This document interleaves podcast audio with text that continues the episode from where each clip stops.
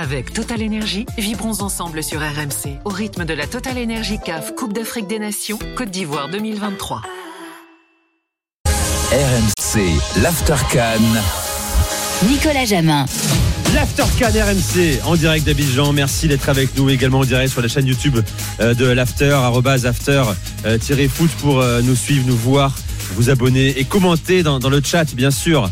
Euh, tiens, il y a Dan qui nous dit les meilleurs Ivoiriens jouent à Lens, pas à Lille. Bon, pourquoi pas?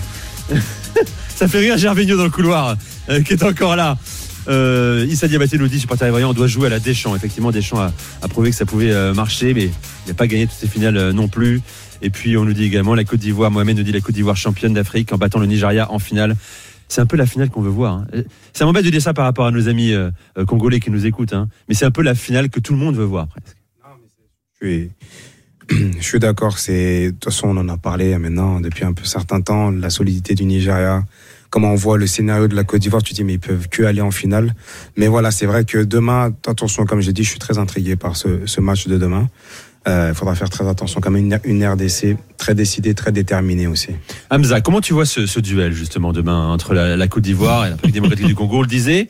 euh, c'est une question un peu con, t'as raison, parce qu'on l'a pas encore vu ce match, donc comment le voir, c'est c'est Mm. compliqué. Mais je le disais, c'est euh, alors oui, tout le monde euh, pointe du doigt les quatre matchs nuls pour arriver jusqu'en quart de finale, mais en quart de finale, quand même, ils ont sorti un gros match, un à zéro, preuve de caractère. Et puis le, le travail et la science de Sébastien De Sable qui connaît par cœur ce continent et cette compétition. Oui, alors il y a eu peut-être quatre matchs nuls de la République démocratique du Congo, mais si on voit le contenu des matchs, euh, on est sur euh, des rencontres où on était plus proche d'une victoire RDC que d'une défaite RDC. Face à la Zambie, ils dominent très largement, le 1 partout, je ne me l'explique toujours pas. Face au Maroc, ils font une, euh, un bon match et une très très bonne seconde période. Euh, et on était plus proche d'un 2-1 RDC que d'un 2-1 Maroc. Euh, et puis mine de rien, ils ont un, un calendrier où ils ont affronté l'Égypte en huitième de finale.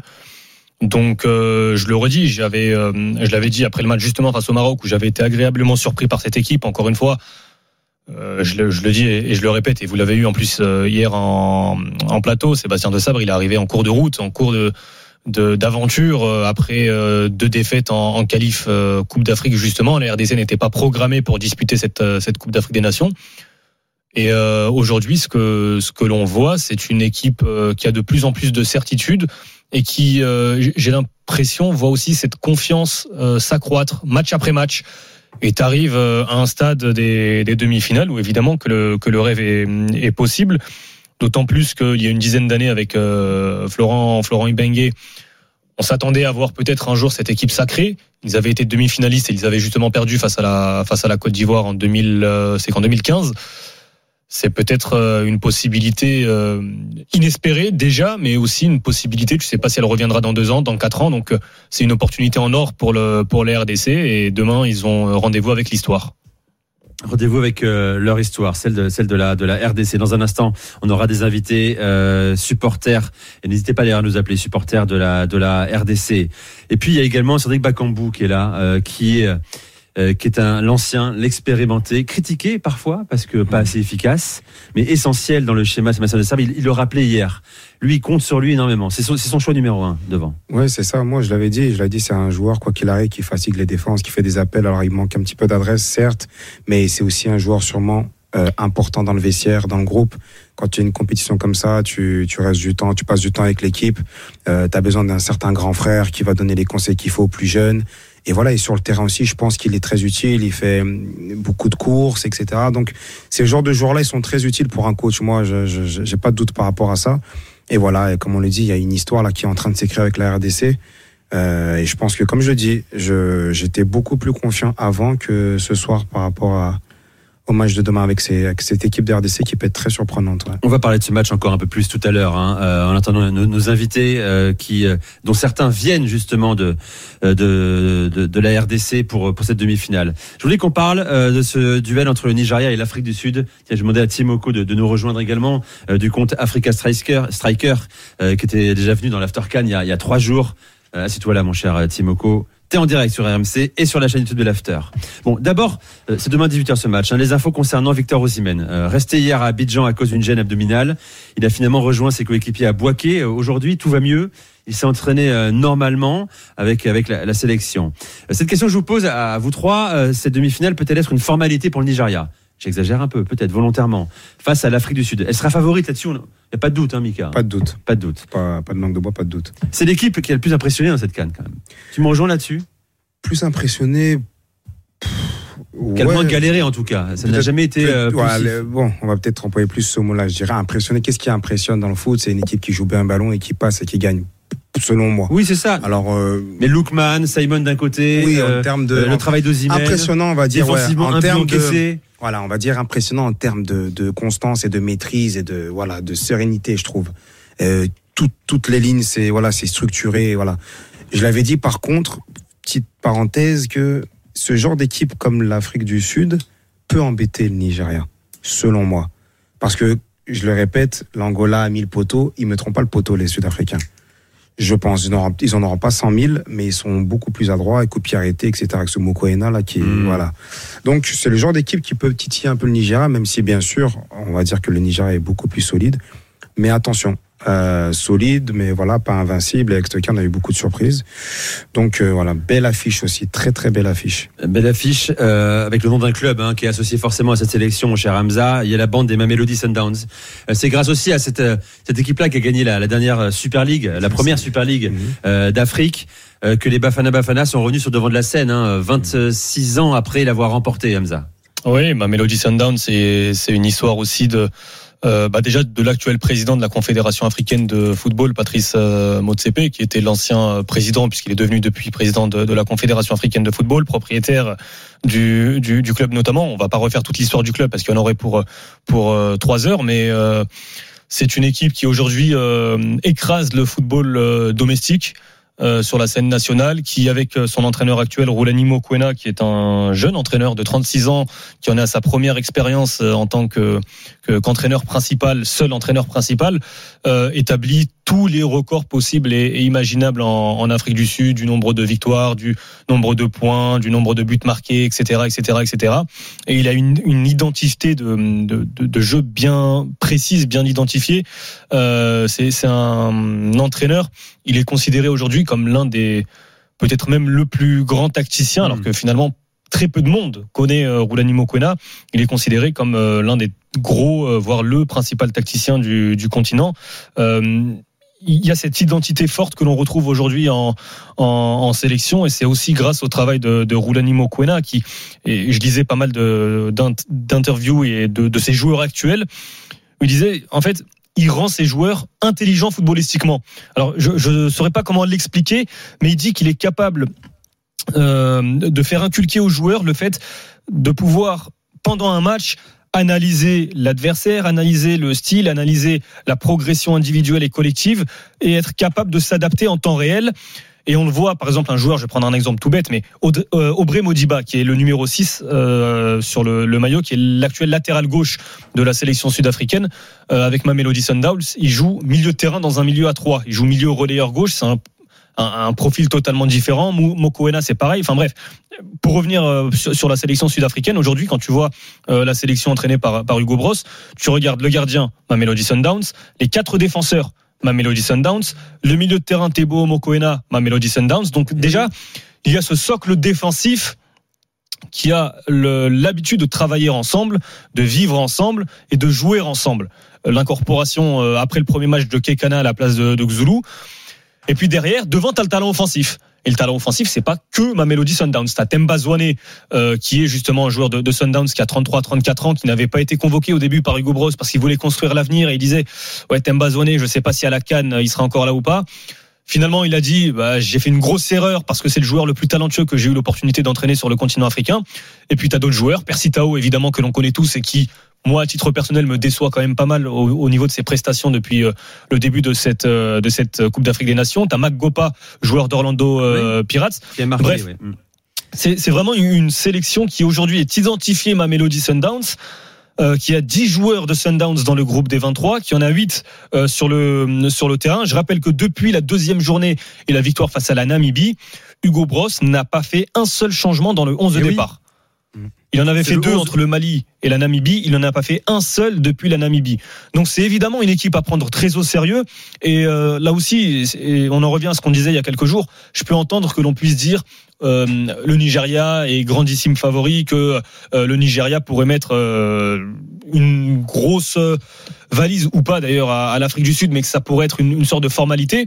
Oui. Attention, je rappelle que certes le Nigeria est une équipe qui prend peu de buts, c'est la meilleure défense de cette canne avec un seul but encaissé, quatre clean sheets consécutifs. Mais, Mais l'Afrique du Sud, c'est aussi une équipe qui reste sur quatre clean sheets consécutifs, qui a encaissé deux buts face au Mali lors du premier match. Mais attention, parce qu'il y a de la qualité à chaque poste. Il y a Ronwen Williams que le monde, ou en tout cas l'Afrique, ou peut-être plus le monde, euh, a découvert sur cette séance de tir au but face au Cap Vert. Mais c'est une équipe hyper complète avec euh, du talent derrière, du talent devant. Et je suis pas sûr que le Nigeria soit euh, doit être aussi serein que cela, malgré les talents individuels, malgré la bonne canne de Lookman, de Victor Osimhen, etc. Non, Attention à l'Afrique du Sud. Mika. Si, si, non, mais il a, il a raison, t'as tout dit. t'as tout dit. Moi, je, comme je dis, c'est le genre d'équipe qui peut titiller le Nigeria. Ça, je le dis, moi, je suis, je suis garanti, je suis d'accord avec toi, Hamza, par rapport à ça. Maintenant, voilà, ils ont, ils ont cette ossature, il a pas fait beaucoup de changements, ils ont l'habitude de jouer ensemble. Ça, ça joue trop, ça. C'est quelque chose de super important. Voilà. Et aujourd'hui, t'as dit que t'étais déçu de Percy Tao. Je suis d'accord avec toi, mais en fait, il y a tellement un collectif qui ressort derrière que, voilà. Limite, ce Percy Tao, entre, je vais pas dire que c'est pas grave, mais voilà, quoi. Ils se, ils se font dans la masse collective qui fait qu'aujourd'hui on passe d'autres, on parle d'autres joueurs alors que normalement certes. Et ça, je trouve que c'est une bonne chose que justement ce- on ne parle pas que ce jour-là. Ça prouve euh, le collectif qu'a l'Afrique du Sud aujourd'hui. Bon, côté Nigeria, on a parlé de Lookman, hein, qui est le meilleur buteur de la sélection. Euh, tout le monde nous parle d'Ozimène, évidemment. Tu vas sur les comptes Twitter euh, des supporters nigérians, c'est Ozimène, Ozimène. Le pays est resté suspendu à sa forme. Bon, euh, gêne abdominale, on est d'accord? Des problèmes intestinaux, je pense? Ouais. C'est ce qu'on dit de manière euh, euh, Camouflée. presque- voilà, camouflée, exactement. Bon, Timoko, euh, toi, tu avec ton compte Africa Striker, t'intéresses à tous les, les grands buteurs africains et notamment à, à Victor Osimhen, bien sûr, Yes. qui, est la seule star encore présente. hein, Mhm. dans cette Coupe d'Afrique des Nations. Euh, faut raconter son histoire. Euh, elle est absolument dingue. Mm. Il arrive de nulle part, Victor Osimhen. Il s'est construit tout seul. il s'est construit tout seul et surtout qu'en fait il a une histoire un peu fascinante. On peut en faire un film Netflix ou Amazon Prime, un peu comme le film numéro 10, mais sauf qu'on là on va l'appeler numéro 9. Parce que vraiment le petit, il a commencé, il vendait des, euh, des bouteilles d'eau dans les rues de Lagos à 6-7 ans. Parce qu'il a perdu sa mère très tôt et son père n'avait plus de travail. Donc ça veut dire qu'il devait subvenir aux besoins de sa famille avec ses frères et sœurs. Du coup, bah, il était dans la galère pendant des années et un jour, un jour la, sélection nigériane en fait a ouvert en fait ses, ses sélections de jeunes et c'est Emmanuel Amenike une des légendes nigérianes qu'il a, qu'il a, qui a, qui, en fait, qu'il a vu et, qui a, et en fait, il a vu que bah, ce jeune avait du talent. Il l'a pris avec les U17 et directement, le compte des faits a commencé. Ça veut dire que lors de la Cannes 2015 U17, il finit meilleur buteur. 4 buts directement. Ensuite, euh, lors de la Coupe du Monde U17 au, au Chili, il finit meilleur buteur avec 10 buts. Et c'est là, tous les clubs se, se l'arrachent. Et après, il y a Wolfsburg qui, qui, qui le signe. Mais malheureusement, en fait, Ouais, quand ça il, marche pas. ça marche pas parce qu'il a beaucoup de problèmes, il, arrive, il a du mal à s'acclimater et il a beaucoup de blessures. Et du coup, en fait, il se fait, il se fait relancer à, à, à Charleroi. Et à Charleroi, c'est là qu'il il explose tout. 19 buts lors de la première saison 2019, 2019, 2018-2019, pardon. Ensuite, il signe à Lille à l'été 2019. 18 buts en 38 matchs, toutes compétitions confondues. Et là, bah, après, c'est. Il part à Naples pour 80 Il millions d'euros. Pour 80 millions d'euros et après, trois ans plus tard, après 32 ans d'attente au Napoli, il gagne le titre et là il finit meilleur joueur du, euh, de- du continent africain. Et il partira du Napoli à la fin de saison. hein. C'est ça. De Laurentiis l'a dit, lui aussi l'a dit également. C'est ça. Ton regard sur là, on en a déjà parlé, hein, je sais, euh, Mika, Victor Osimhen. Moi, ce qui m'impressionne le plus chez lui, c'est euh, sa capacité à se fondre, à se mettre au service du collectif. C'est ça, un grand joueur, c'est ça. Il arrive à se fondre, il arrive à s'adapter. Aujourd'hui, il a toutes les caractéristiques pour, euh, entre guillemets, penser à lui maintenant. C'est un joueur qui, qui se bat pour sa nation, qui le prouve sur le terrain. Quand il est en bonne position où il peut tirer, bah non, il fait la passe. Il se bat, il motive. Euh, on le voit aussi, ça doit, c'est un leader. Après les matchs, après les mi-temps, ils sont tous ensemble sur le terrain à se regrouper. Ils parlent. Et aujourd'hui, il assume complètement son statut de meilleur joueur africain. Il assume complètement son statut de star. Et ça se voit que c'est un joueur, du, il, il oublie pas d'où il vient. Donc euh, voilà, il y a un bel avenir pour lui. Et pour euh, gagner des compétitions, eh ben, il, faut des, il faut des grands joueurs, il faut des grands champions. Et, un- et Osimhen est un grand champion. Et en fait, avant, le, avant la Coupe d'Afrique des Nations, il, a, il avait euh, sorti plusieurs phases où il disait J'ai gagné, le Napoli, j'ai gagné avec le Napoli, j'ai écrit l'histoire, mais peu importe ce que j'ai accompli, peu importe le nombre de buts que j'ai marqués, si je gagne la canne, j'ai- j'aurais fait un long chemin dans ma vie. Et quand j'aurais fait ça, j'aurais tout réussi. Ça Bon. veut dire que le gars, il est prêt, Il est déter. il est déterminé. Tu le sens comme ça aussi, Hamza? Oui. Oui, et ce qui est ce que je trouve exceptionnel, c'est que euh, euh, alors pour ceux qui ne regardent pas forcément la Coupe d'Afrique des Nations et qui vont faire des débats dans leur émission, coucou Jérôme Roten, je t'embrasse. Euh, ils vont dire euh, peut-être que Victor Osimhen ne fait pas une bonne canne parce qu'il a euh, inscrit qu'un seul but lors de la première journée, qu'il euh, a manqué quelques occasions. Oui, c'est vrai, il a eu des opportunités qu'il aurait peut-être pu mieux négocier. Mais moi, ce que je vois avant tout sur la Coupe d'Afrique de Victor Osimhen, justement, c'est ce dont vous vous parliez, c'est le don de soi dans euh, l'aspect collectif. C'est euh, le, le pressing constant qu'il va imposer aux adversaires, aux défenseurs. Moi, honnêtement, Osimhen, si à la fin de la Coupe d'Afrique des Nations, il termine cette canne à un but, malgré Émilie, euh, malgré les, les performances et les buts d'Insoué, malgré les buts et les performances de Mabouloulou, moi, Osimhen, aujourd'hui, je le mets dans mon équipe type. Parce qu'aujourd'hui, c'est un joueur fondamental dans ce qu'est ce Nigeria aujourd'hui. Je rappelle qu'avant la Coupe d'Afrique, c'est une sélection qui, on ne savait pas où elle allait, euh, qui, euh, depuis l'arrivée de José Pesero, a toujours joué dans ce 4-4-2 parce que Pesero voulait aligner tous les attaquants, tous les offensifs ensemble. Il y a un tel vivier offensif du côté du Nigeria. Et mine de rien, peut-être que le tournant de cette canne pour le Nigeria, bah c'est, malheureux à dire, mais c'est peut-être la blessure de Victor Boniface. Parce qu'à ce Oui. moment-là, t'as plus l'obligation d'associer les deux ensemble. Parce qu'à ce moment-là, il y a Terren Mofi qui arrive, sauf que Mofi, il, est- il reste en club pour disputer le match face à Rennes, je crois, en coupe ou en championnat, je ne sais plus. Du coup, il y a un attaquant en moins, et c'est à ce moment-là où il passe à trois derrière sur ce match face à la Côte d'Ivoire. Et ça a rééquilibré totalement cette équipe du Nigeria. Exactement. Mika. Et pour rebondir sur ça, tu sais, en parlant d'Ossimène, quand tu as un joueur comme ça dans ton équipe, tu as une star qui est leader comme ça, qui se bat comme ça, mais ça pousse tout le monde vers le haut. Tu dis, mais attends, Ossimène qui est ça, qui normalement, qui doit rester devant, attendre les ballons, etc., qu'on doit servir, non. Si lui, notre star, notre si, notre ça se bat comme ça, Ah oui, la Ça valeur de l'exemple. exactement, ça pousse toute l'équipe à à être derrière et à suivre cet exemple-là, et ça, c'est très important. Euh, voilà pour cette euh, demi-finale qu'on suivra demain, bien sûr. Merci Timoko. Merci Tu à reviens vous. quand tu veux euh, Pas sur, RMC. Euh, Hamza Merci, reste avec Timo. nous, bien sûr. Hamza Ramani, Mika Poté également. Dans un instant, on va parler de la RDC, mais aussi, on va aussi parler euh, d'un homme qui est en train de faire un carton et qui bat des records. Euh, restez avec nous, j'en dis pas plus, c'est un teasing. Vous écoutez l'After Can sur RMC, à tout de suite. Avec Total Énergie, vibrons ensemble sur RMC au rythme de la Total Énergie CAF Coupe d'Afrique des Nations Côte d'Ivoire 2023.